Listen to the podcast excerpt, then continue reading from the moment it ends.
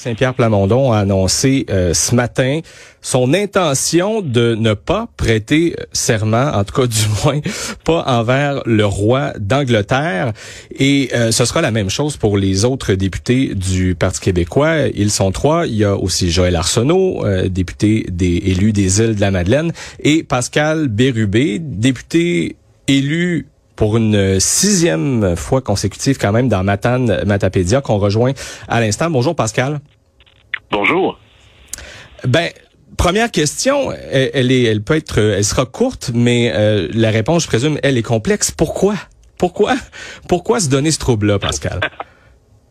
La monarchie, c'est archaïque et colonial. C'est un rappel de la conquête. Il faut savoir que les souverains britanniques, que ce soit Élisabeth II ou Charles III maintenant, ce sont les chefs de l'Église anglicane et c'est un rappel que le Commonwealth, donc les, pays vaincus, sont sous contrôle quand même la monarchie britannique parce que la chef euh, d'État euh, du Canada, c'était Élisabeth II, maintenant Charles III.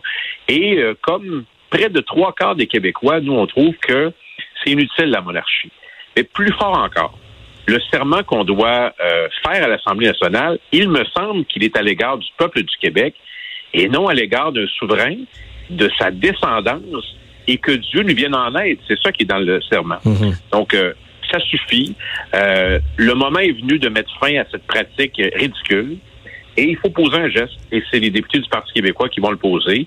Et on, on a averti d'avance l'Assemblée nationale qu'on n'allait pas prêter serment. Et on va voir ce qui va se passer, mais on ne changera pas d'idée là-dessus.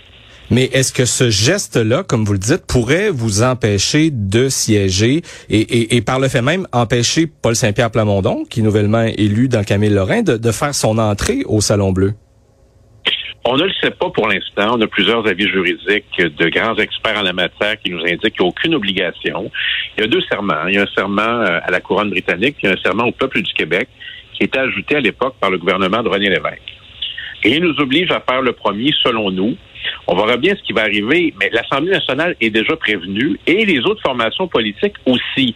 Alors moi, j'invite les députés des autres formations politiques qui trouvent que c'est ridicule de prêter serment, puis voire même humiliant de prêter serment au roi Charles III, à se joindre à nous. Et je pense entre autres euh, au député de Jean Lesage, Sol Zanetti, qui se disait souillé à jamais d'avoir prêté serment, qui a même proposé un projet de loi qu'on a appuyé à la fin de la dernière session parlementaire à joindre à nous. Et si on pose pas le geste-là, ben on, l'accepte. Et euh, nous, on considère que c'est quand même important dans une démocratie euh, envers qui on porte euh, allégeance. En ce qui me concerne, moi, c'est les citoyens de Matane Matapédia qui m'ont élu. Je vois pas ce que le roi Charles III a à faire dans la légitimité que je devrais avoir comme député à l'Assemblée nationale.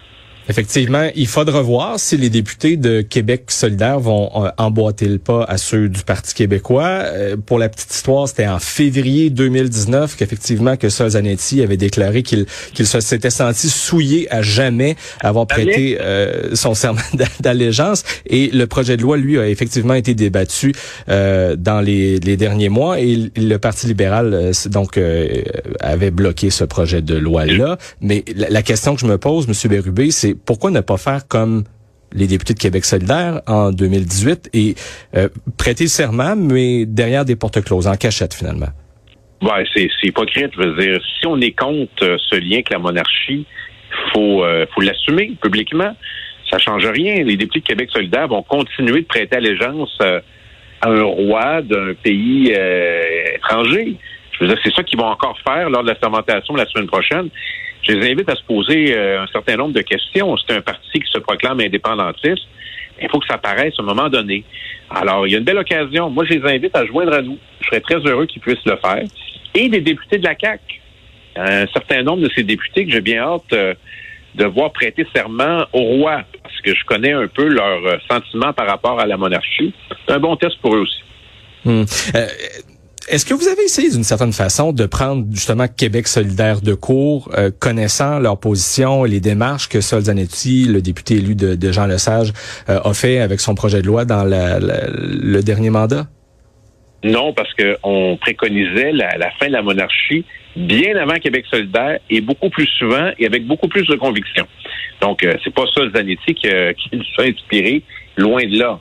Mais pour les gestes qui comptent, Il me semble que là, on en a un là à venir qui est important et c'est en droite ligne avec un engagement que Paul Saint-Pierre Plamondon a pris pendant la campagne électorale. Il a été cohérent tout au long de la campagne. Il continue de l'être. Et c'est la même chose pour moi qui ne prêtera pas serment au roi d'Angleterre. Et même chose pour l'Acadien Joël Arsenault des îles de la Madeleine qui ne prêtera pas serment aussi. Puis il faut connaître l'histoire des Acadiens et de la monarchie britannique pour savoir que euh, pas besoin d'expliquer longtemps pourquoi ça ne sera pas un enjeu pour lui non plus. Et je comprends que donc de votre côté, vous avez des avis juridiques qui appuient votre position, parce que quoi, c'est l'Assemblée nationale qui devra trancher. Euh... Je dirais même euh, probablement le secrétaire général, parce qu'on peut s'imaginer qu'on est entre deux présidents. C'est-à-dire que François Paradis est président, mais n'est plus député, et qu'on va procéder à la nomination de la nouvelle présidence le premier jour, on va siéger. Et là, on n'a pas la date. On peut présumer que c'est mi-novembre, par exemple. Alors, c'est le secrétaire général qui devra prendre mhm. cette décision-là.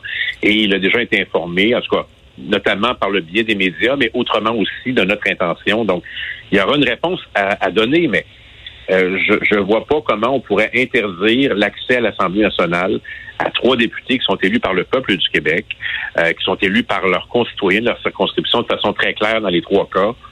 Euh, je, je pense que c'est le moment, c'est un point tournant qui va nous permettre de mettre de côté ce serment et à terme, j'espère, en finir avec le lien avec la monarchie. Le dernier sondage euh, paru euh, dans le journal Le Québec nous indiquait que c'est 71% des Québécois qui pensent qu'on devrait mettre fin au lien avec la couronne britannique. Et plus récemment, toujours dans le journal Le Québec, on indiquait que les Québécois en ont rien à cirer de Charles III. Et vous pouvez ajouter mon nom à la liste. Ouais, mais en même temps, il, se trouve probablement aussi beaucoup de gens pour dire que ce n'est pas nécessairement une priorité de mener ce combat-là. Oui, ça c'est ça c'est les monarchistes. en fait, la, nouvelle façon de dire on est attaché à la couronne britannique, c'est de dire, je parle pas de vous évidemment là, mais les gens qui nous interpellent, ben c'est pas une priorité. Alors, qu'est-ce qui se cache derrière ça? L'attachement soit des personnes à l'égard de la monarchie ou des gens qui se disent ouais, ils ont le courage de le faire eux autres mais pas mon groupe, pas le parti pour qui j'ai voté. Alors ça, c'est les deux principales catégories qu'on retrouve derrière des critiques qui passent vers c'est pas une priorité. Ben, c'est pas une question de priorité, c'est une affaire de rien. Je veux dire, on le fait pas nécessairement, puis on hmm. s'assume. Puis après, on passe à autre chose. Mais on est capable de faire plusieurs choses en même temps.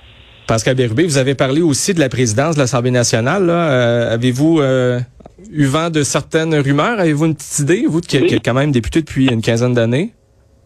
Non, euh, j'ai aucune indication sur le choix du premier ministre. Je dis le choix du premier ministre, mais techniquement, c'est une élection. C'est-à-dire qu'un député ou une députée de l'opposition pourrait se présenter pour la présidence et être élu. C'est déjà arrivé. Moi, j'ai vécu ça dans un contexte de gouvernement minoritaire en 2007. Si je me trompe pas, c'était François Gendron qui avait été élu, qui était élu président mmh. sous le gouvernement de Jean Charest. Alors, c'est possible mais fort à parier que le premier ministre et son gouvernement vont proposer une candidature unique pour leur parti, qui a toutes les chances d'être élu compte tenu de la majorité. Mais c'est un poste important. Hein. Il y a des questions à trancher qui sont pas évidentes et c'est une institution importante. Alors, faut pas que ça soit un prix de consolation, la présidence de l'Assemblée nationale, pour quelqu'un qui se dirait, ben, je serai pas nommé ministre, je vais aller là. faut vraiment que ça soit un poste qui est bien investi. Et moi, j'ai vu des grands présidents de l'Assemblée nationale.